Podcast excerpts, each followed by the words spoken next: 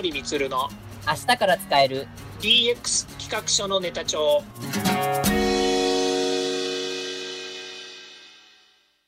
こんにちは。サートプロの近森充です。こんにちは。アシスタントの堀内隆です。この番組は IoT、AI の教育事業の専門家近森充が DX デジタルトランスフォーメーションについて実際の事例を交えながら DX とは何か DX でどんな未来ができるかをご紹介いたします。事例をもとにお客様や社内に提案する企画書に落とし込めるまでの使えるネタのネタ帳としてお届けします。よろしくお願いします。DX 企画書ネタ帳。今回のテーマは、アイデアはすぐそこに住民パワーを生かした DX。えっと、ウィズニュースで道路の不具合、アプリで役所に即連絡、千葉市の千葉レポ全国へというところで、えっと、千葉市が展開している、えっと、アプリ、千葉レポで、これが紹介されています。で、例えば、こ何何のアプリかと言いますと、例えば、公園のベンチが壊れているとか、道路にくぼみがあって危なそうとかっていったところを、写真で、スマホで写真撮って、そまあ、ちょっとコメントを書いてすぐにアップできる。で、その場所も位置情報で特定できるっていう、えー、いうアプリがあって、それは紹介されています。例えば、ある人の例がちょっと紹介されてたんですが、職場の最寄り駅近くにあるヤシの木が枯れて枝が垂れ下がっているのが気になっていたと。で、ちょっと、あのー、あまり見てくれも良くないし、あまりちょっと危ないので、まあ、危険ではないけど、ちょっと危なそうなので、じゃあその千葉レポを使って、えー、そのヤシの木の写真を撮って、えー、ちょっと危険ではないんですけど、この枯れ枝が垂れ下がってているので、ちょっとこれがなければ清々しい風景になると思いますっていうのを投稿したと。その後、えっ、ー、と、まあ、市が対処してくれて、枯れ枝が撤去されたということが紹介されています。まあ、電話だと連絡もためらうこともあるんですけど、まあ、これならすぐにその場から投稿できるので、まあ、役所の担当官も気にすることなく、まあ、連絡できるところが良いというふうにお話しされているというところが紹介されています。うん、うん。これあれですよね。あの、僕、この記事を読んで思ったのが、昔、確か松戸市だったと思うんですけど、あの、市に、あの、何でもやるかみたいな、うんうん、すぐやるかだったか忘れたんですけど、確かあって、な本当にもうどんなことでもいいので、連絡あったらすぐ何でも、えっ、ー、と、現地に飛んで、えっ、ー、と、やりますみたいなカーができたとか、そういうのが、確か、うん、話題になったのを僕覚えてます。そうですね。ありましたよね。うん。それのなんかスマホ版みたいなイメージかなとちょっと思いました。うん、そうですね。うん、まずその何でもやるかっていうのは、行政の仕組み、社内の取り組みとして、はい、えー、とにかく行政サービスとしてですね、何でもやるかっていうぐらいですから、誰もやらないことをやろうとしてるわけですよ。そうですね、はい。うん、なんか問題があったら、だってね、行政なんて担当課が決まってるわけですから、何か問題があったときには、その誰、どの課がやるんですかっていう感じで割り振られるわけですよね。ええ、でも、そこから外れる、まあ、新しい課題とか問題っていうのが出てきたときに、まあ、その何でもやるかがね、こまあ、いわゆる出張ってくれるわけじゃないですか。はい。まあ、もしくは、めんどくさいことを一手に引き受けてくれるっていうことをやってたわけですよね。えええで、まあ、今回のこのマイシティレポートって、こうね、アプリっていうふうに書いてあるんですけども、ここは結局その市民ですよね、市民がこう口に出して言えないこと、はいうん、電話で言うのもなんだしなとな、だけど、えー、この問題を黙っとくのもなんだよねと思う、うん、その声なき声を拾い上げる仕組みとして、このアプリがあるっていうふうに位置づけられると、私はものすごい価値があるなと思うんですよね。そうですよね、本当これ。うん。これね、あの、あれなんですよ。よくあるんですけどね。はい。例えば、隣、隣自分のお家の近くにね、不法投棄がありましたって言うじゃないですか。はい。で、不法投棄調べてくださいって行政の人に言うと、自分の素性を明かさなきゃいけないんですよね。ああ、あの、連絡した人のお名前と、えっ、ー、と、電話番号を教えてくださいって言われますよね。うん、だってね、やっぱりこう、それを受けて仕事としてやるためには誰から電話かかってきたとかって必要でしょ？例えば、どこどこ市の何々町に住んでいる、ね、ね、例えば仮に A さんが連絡してきてくれましたと。で、A さんの周りにね、なんかとてつもない不法投棄の何か冷蔵庫が置いてありましたと。はいね、あのその人たちの責任ではないので、まあ、道路に放置されていて、でそのやっぱり子どもたちの通学路でもあるから、どかしてくださいというふうに言われたんですけど、どうしましょうかって、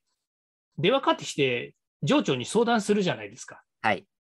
担当者が。そうすると、いや、それはね、あの道路課の話だから道路課に持ってってやれってって、道路課に持ってかれますよね。はい。で、道路課が来たときに、いや、こういう情報があったんですけどって言ったときにね、例えば個人情報がなかったら、信憑性ないんですよ。あー、なるほど。うん、で、物理的にね、まあ、東京都内のね、あの近くだったらね、行けば15分か20分かもしれないんですけど、例えば地域に行くとね、その場所まで1時間とか2時間かかる可能性もあるわけですよね。ありますね。うん。そしたら、簡単に見に行くなんてことできないじゃないですか。ええだとするとね、その投稿、投稿っていうか、その連絡をしてきてくれたとこにの人にね、電話をかけて、いや、実はさっき電話もらったんですけど、これからね、行きたいと思っ、撤去しに行きたいと思うんですけども、大体どれぐらいの大きさですかとか、本当に冷蔵庫ですかとか、それはもしかすると誰かの名前が書いてあって、後で引き取りに来るとかないんですかとかって聞きたくなるじゃないですか。なりますよね。そう、その時にそのエビデンスってやっぱり個人情報がくっついちゃうんですよね。あ、間違いないですね。うん、で、これね、いい話だったら別にいいんだけど、はい、例えばその捨ててあるゴミがね、もしかするととてつもない何か他の障害のあるものだとするとね、うん、言いたくないですよね。いやー、ちょっと怖いですよね。なんか、例えばそれが、ね、毒性のあるものとか、なんか、ね、まず、本当にまずい、例えば、最悪な話、なんか遺体があったとかだったら怖いですもんね、本当に。うん、もっと言うとね、隣の人がね、不法投棄してるの見ちゃいましたとかって言ってね、電話したらね、隣の人は誰かが不法投棄をね、訴えたって思うわけですよ。怖い、ありそ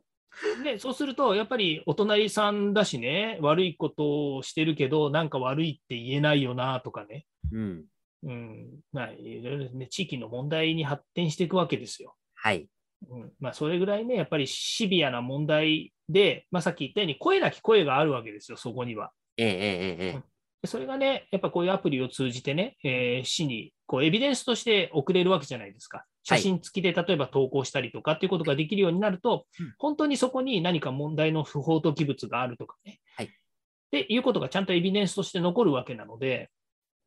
まあ、そういったものをね、声なき声をこう拾い上げるという部分で言うと、こう社会、えー、まあ、なんていうんですかね、その行政サービスとしての、えー、住民に対する、まあ、なんていうか、インフラみたいな感じに思えちゃうんですよね。ああ、確かに。うん。うん。そうですよね。なんか一つのこういうね、あの、問題解決のインフラが一つこう出来上がる。あの、本当声なき声に対しての問題解決のインフラが出来上がるっていう点では、すごくこれは大きいですよね、存在は。そう、そうなんですよ。でね、これね、やっぱり使ってみて意義のあることだと思うんですよね。はい。うん。ね、まだまだね、多分投稿数少ないんだと思うんですよ。ああ、まあ、そうですね。ちょっと見た感じは、すごい多いかっていうと、まあ、まあ、まだまだこう隙間がある感じかなという感じですね。うん。あんま言っちゃいけないんですけどね。これね、あの、言うほどね、上がってこないんですよ。情報。なんでかというと、僕もね、あの、自分で今練馬区に住んでるんですけど、練りレポっていうやっぱりアプリがあるんですよ。これのあの派生版だと思うんですけどね。はい。マイシティレポートの派生版で、練りレポっていうのがあって、僕も練りレポ使ってあげたことがあるんですよ。ああ、そうなんですか。そうそうあの。自分のところのゴミ収集場所があるんですけども、そのゴミ収集場所が、あのまあ、鳥によってね、ちょっとこう、いたずら、鳥がいたずらをする。で、鳥がいたずらをするので、その鳥がやっぱりこう来ないようにしたいなっていうのがあって、うん、こんな風になっちゃってるんですけどって言うんですけど、なかなかやっぱりこう市のどこに電話をしていいか分からなかったんですよ。ああ、ええそう。なので、えー、このアプリを使ってね、練馬区の行政のどこかわかんないけど、上げといたんですよ。はい。うん、そしたら、対処してくれました。おー、うん、そう。だから、できるもんはするし、できないものはできないってあるとは思うんですけれども、はい、どうしていいかわかんないことを上げておくっていうのは、手軽でいいんですよね。そうですよね。例えば、さっきのヤシの木の例なんかそうなんですけど、えー、っと、どこに連絡していいかわからない。だけど、警察や消防でもないよねっていうケースとかって結構あるじゃないですか。そう、それは間違いなく市役所に電話してくださいって言われると思うんですよ。でも、市役所のどこに電話していいかが分かんないんですよ、ね、それ、それ、それなんですよ。そう、思い出したんだけど、僕ね、はい、どうしてそのネリエポっていうアプリ見つけたかっていうと、ネットで検索して見つけたんです。はいはいはい。そうだからどこに電話していいか分からないから、うん、なんかあの窓口になるようなサービスってないのかなと思って検索してたら、ネリレポっていうのが出てきたんですよ。へあでは、このアプリ使ってあげればいいんじゃないかなと思って使い、使ってみたら、本当にあげられたので、あ、これはちょっと上げてみようかなと思って、で、それ使い始めたんですよね。あえー、まだ1回しか上げたことないですけど。えー、だからね、これ使ってみなきゃ良さがわからないし、このもの自体があること自体、まだ全然、まあ、広まってないと思うんですよね。そうですね。まあ、そこ、どうなんでしょうね。ちょっとあれ、まあね、練馬区に今住んでないので分かんないですけど、やっぱりまだまだっていうところもあるんでしょうね。うん。うん、あると思いますよ。まあでも、レスポンスがすごく早いっていうところっていうのは、本当あれ、いいことですし、あの、あったっていう事実がこう確認できるだけでも嬉しいですよね。うん、そうですね。うん。結果的に、まあ、僕の場合はね、その解決されましたし、はい、でやっぱりそういうね、あの地域であのそういった問題って結構あると思うんですよ。はい。うん、例えばね、あの今、先ほど言いましたけど、その僕のお家の周りにもやっぱり同じようにね、あの住んでる人たちがいて、地域でやっぱりコミュニケーションを取ったりすることもあるんですけれども、はい、なかなかね、やっぱりそういったあの課題に対して、じゃあどうしますかっていう話し合いってあんまりないんですよ。ああ、今ね、昔はね、こう町内会とか寄り合いとかありましたけどね。そう。町内会もあるけど、結果的に言うとね、その町内会の中での問題解決っていうのは、もうちょっと違う視点で皆さん話し合ってたりするものがあって、はい、例えば自分のうちの周り、個人の、個人宅の周りのいろんな問題っていうのは、それぞれの近くの人たちが個別にみんなやってくれてるんですね。つまり、自助努力っていうんですか、はい、自分たちの活動できる範囲の中でみんなが解決している。うん、うん、例えば家の前を掃除するっていうのだって、これあの個人宅だったらね、皆さん自分の家の前の掃除をしたりとか、少なくともゴミが落ちてたらこう拾ったりとかね、ゴミの日に捨てたりとかっていうことを、缶がその捨ててあったら缶拾って、自分のゴミのように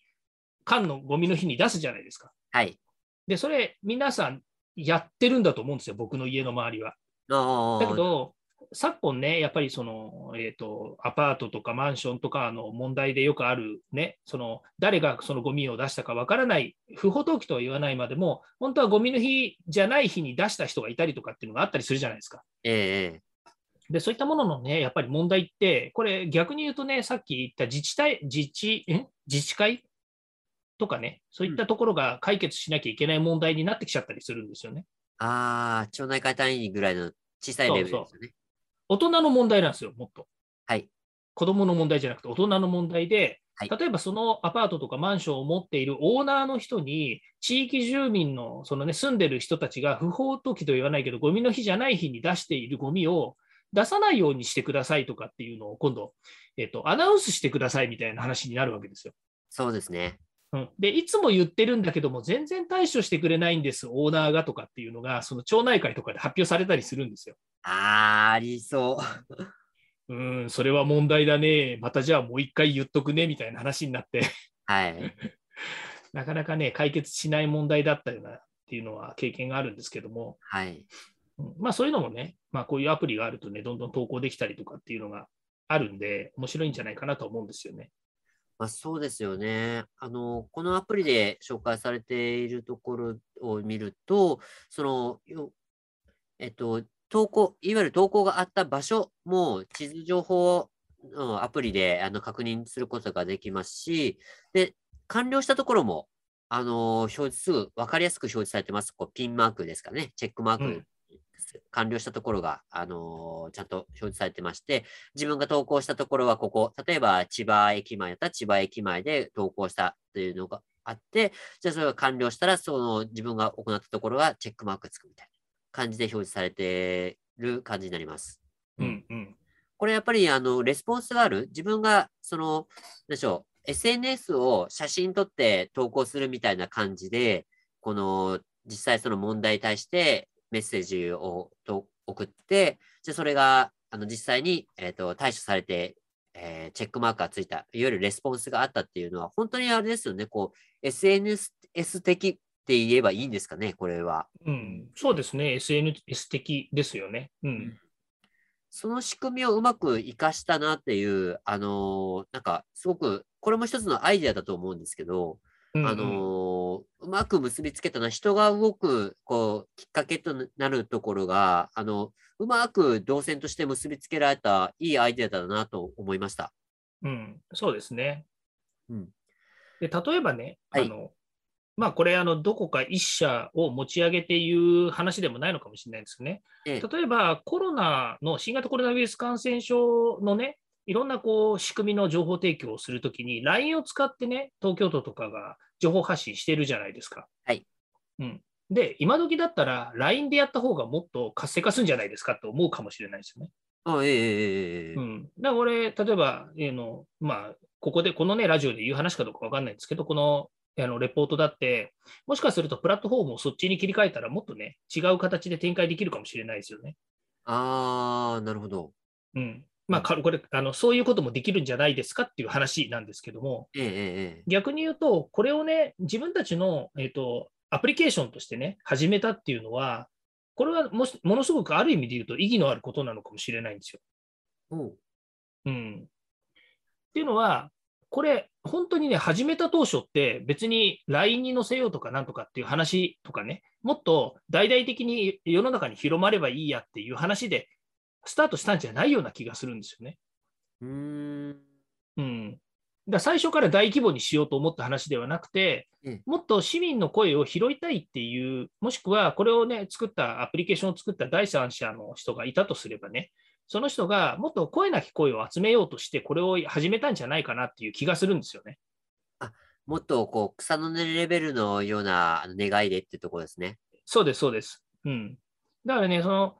今、例えばその世の中にあるサービスを使うと、もっとこんなことできるよねっていうふうに、後出しじゃんけんのように僕は言ったんだけど、はい、だけど、最初のアイディアっていうのは、ものすごく意義のあるものだと思うんですよ。うんうん、これは今日のテーマのね、アイディアはすぐそこにっていう話につながってきて、ええうん、アイディアの実現ってものすごい大変なんですよ。ああ、確かに。うん。で、それがね、この最初にこのアプリをね、作ってこう実行したっていう、まあ、これもしかすると行政が始めたのかもしれませんし、民間企業が始めたかもしれませんし、最初はどうかわからないんですけれども、このことをね、実現して、えー、その市民の声を拾っていくっていうことに軸足を持って実現できたというのは、ものすごい意義のあることだなと思います。それが結果的に今僕が練りレポっていうのを使えた、えー、状況だとも思いますしね。うんそうですよね。まあでも今の話を聞いて、本当に、うん、あの、そうだなと思いました。あの、やっぱりね、行政はね、やっぱり市民、いわゆる住民のこう課題を解決するために、やっぱり行政っていうのがあって、で、行政が一人一人動いていらっしゃるじゃないですか、スタッフが。はい。はい、で、で実際でも届かないというところがあって、でも届けてほしいというその住民の願いっていうのはあるので、そこを結びつけてくれるその第三者の方ですね。そのまあ今回で言えばアプリを開発した、まあ、企業かもしれませんし、個人の方かもしれないですけど、そういった方がいて、それをうまく結びつけられる仕組みを作ったっていう、この意義は本当に大きいと思います。うん、本当そうですよね。うん。だから、そのアイディア先ほどあったんですけど、アイディアって、それやっぱこうなればいいいいのにとか、こうなれば面白いじゃんとか、こうなればもっとすごいことになるんじゃないみたいな考えはやっぱみんな、あの、それぞれ、あの、頭の中ベースではあったと思うんですけど、それをやっぱり形にして実際に使ってもらうっていうまでのやっぱハードルは、まあ、すごく高いですよね。そうですね。まあ、この先の話で言うとね、こうアイディアかけるアイディアみたいなものが出てくると思うんですよね。ええ。うん、せっかく今こういうね、あの、千葉レポとか練りレポみたいなものがあるのであれば、これに何か別のサービスを組み合わせると、もう少しこうなりますよねっていうのは、あの、次出てくると思うんですよね。はい。うんまあ、それをね、あの、そういったものを、それはもう今言ってるのは、あの、まあ、適当とは言わないんですけども、そうなる未来があるんじゃないかっていう話をしただけの部分ではあるんですけども、まあ、そういう形でね、どんどんこうブラッシュアップしていくっていうのが、また、あの、住民、まあ、今度はね、声なき声の一部の声から、もう少し広げた声なき声を拾っていくっていう部分にまた活用されていくんじゃないのかなというふうに思うので、そのあたりも重要ですよね。あそうですよね。あの、最初に紹介したこのマンホールの件もそうですし、まあ、千葉レポの件もそうなんですけど、まあ、あ、ちょっと危なさそうとか、ちょっとあれ怖いんじゃないっていうような、だけど、まあ、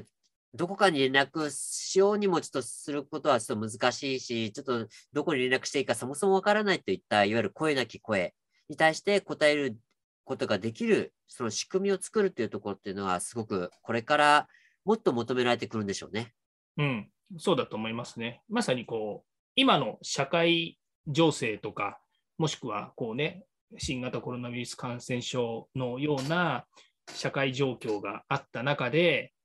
声をね、えー、実際にフェイス2フェイスでお渡しできないっていう状況の中で、ますますこういうね、あの SNS、ソーシャルが活躍する場っていうのは増えてくるんじゃないのかなと思いますよね。そうですね。では、ちょっと今回の話を受けて、えっと、今回のネタ帳として、ちょっとお話を伺いたいと思いますが、いかがでしょうか？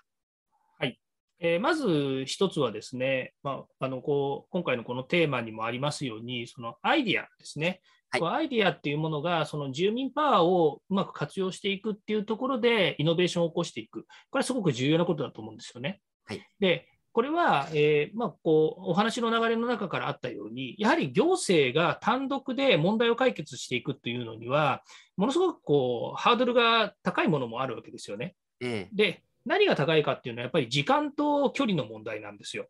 時間と距離。はい。なぜかというと、こう物理的に解決しなきゃ問題っていうのがあるんですね。例えばマンホールでしたら、マンホールが1つの区で1万個あって、でしかも23、まあ、渋谷区だったら渋谷区に1万個あって、そして渋谷区全体に広がってるわけですよね。はい、でこれをやっぱり職員の人たちが見て回るっていうことはなかなか大変なわけですよね。いや、難しいですね。うん、でそういうふうにそのやっぱり人材不足であったりとか、それから人口減少なんかがある中で、えー、こういったね、え、行政サービスっていうのも、だんだんこう縮小していく傾向にあるわけですね。まあ、効率的になっていくって言った方がいいのかもしれないんですけども、まあ、そういうところの中から、えー、自分たち、まあ、行政が自分たちだけで全部解決するっていうのはなかなか難しくなってきているので、住民パワーを巻き込んでいくっていうのはすごく大切なことですね。それから、これは特にその東京都内だけに限ったことではなくて、日本全国、もっと言うと、課題としては全世界の課題にもなってくるというところがあると思うんですよね。